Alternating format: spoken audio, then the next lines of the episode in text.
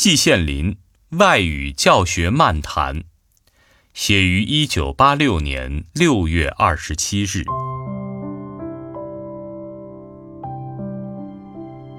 我学了一辈子外语，也教了一辈子外语，但是如果让我总结什么外语教学的经验，这对我来说实在是一个难题。是我没有经验或者教训吗？当然不是的。我的感觉是，提起此事，哼，一言难尽。解放前后，我担任北京大学东语系的领导工作，长达三十多年之久。在这一段很长的时间内，虽然我从来没有放弃自己的研究工作，每一次运动都要检查业务挂帅，治愈第一，但是我用在行政方面的时间也确实不少。很大一部分时间都在开会。春花秋月何时了？开会知多少？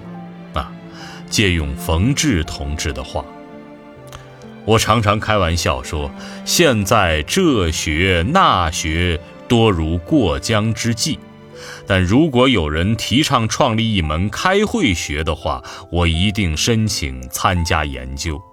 如果让我写一本开会学导论之类的书，我也一定会写得异常精彩，既有理论又有实践，将大大的扩大我们的科学研究的范围，提高科学研究的水平。出版以后一定会洛阳纸贵，给现在出版界缺纸的情况再增加一份压力。我开会的内容是多种多样的。研究外语教学法也是其中重要的内容之一。现在全国从事外语教学的同志们一定都能够回忆起过去几十年的情况。我们没日没夜地为了外语教学法伤过多少脑筋呢？什么速成法，什么拉赫曼诺夫，什么词汇分析，什么复用式和领会式。什么病例卡，什么直接教学，什么听说领先，等等等等，几乎是隔几年就换一套新花样，而且是举国皆然。一听说什么地方出了先进的经验，就不远万里跋山涉水亲临学习，取经者接踵于道路，传道者高聚于讲堂，大家都兴致勃勃，乐此不疲。但是结果怎样呢？大家可以回忆一下。要说是所有的教学法尝试都失败了，根本没有什么成绩可言，那不是事实。我们解放后的外语教学成绩远非解放前可以比，这一点是无法否认的。但要说成绩非常大，它能够同花费的时间和精力成正比，那恐怕也不是事实。一直到现在，我们也还说不出究竟哪一种教学法最合理想、最有效益。最近若干年以来，根据我自己的观察，几乎没有什么地方在谈什么外语教学法了。文革前那种钻研教学法的劲头再也见不到了。这是不是表示我们退步了呢？我说不出。这是不是表示我们现在的外语教学水平大大落后了呢？我看也不见得。我们现在的外语教学成绩也是不容抹杀的。写到这里，也许有人会说：“哎，你一不否定过去搞教学法成灾的做法，又不否定现在不太讲教学法的成绩，你这貌似辩证法，但实际上是变戏法呀。”我先不回答这种质问，我先谈点别的事情。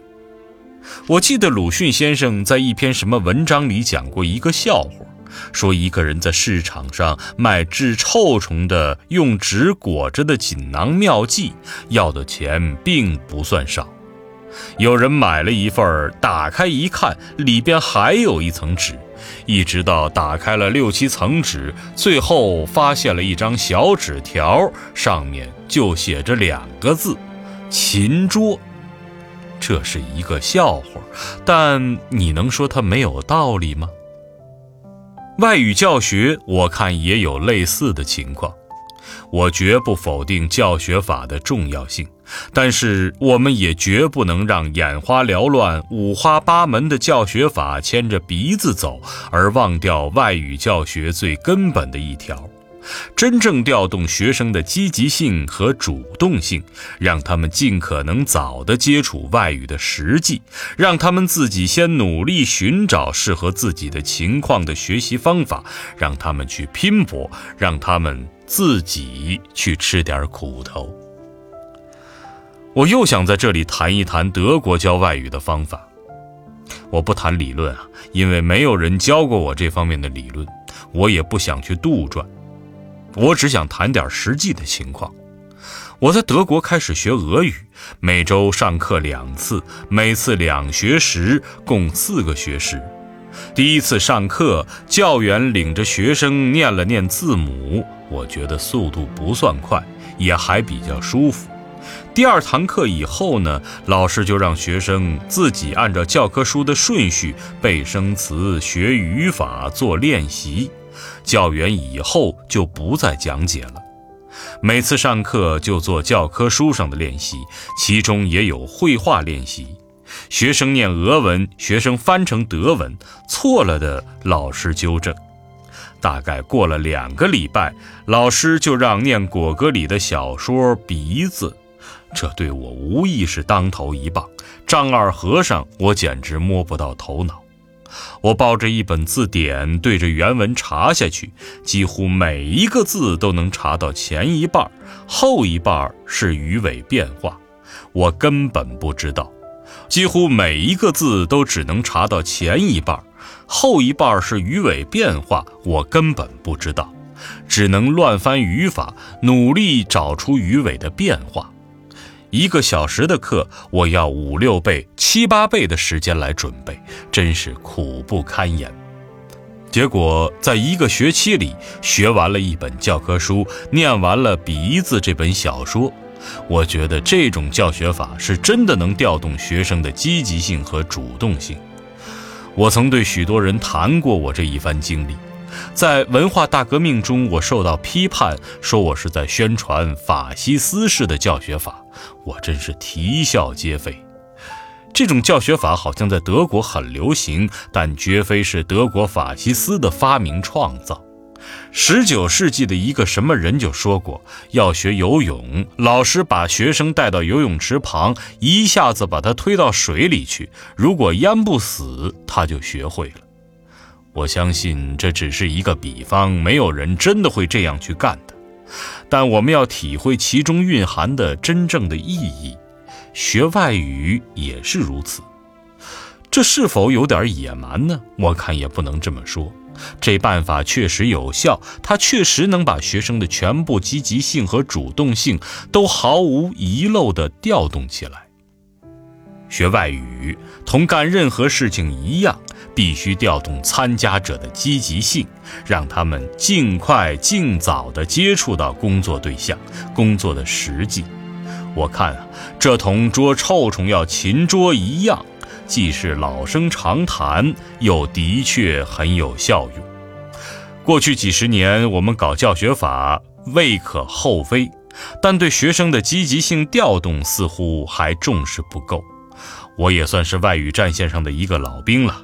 在折腾几十年之后，到了垂暮之年，却只能拿出这样一点经验来，我自己也觉得脸红。我知道，即使这一点除饶之言，别人也还不见得都赞同，但我自己却深信不疑。至诸上海外语界的同行们，不知以为如何呢？季羡林写于一九八六年。六月二十一日。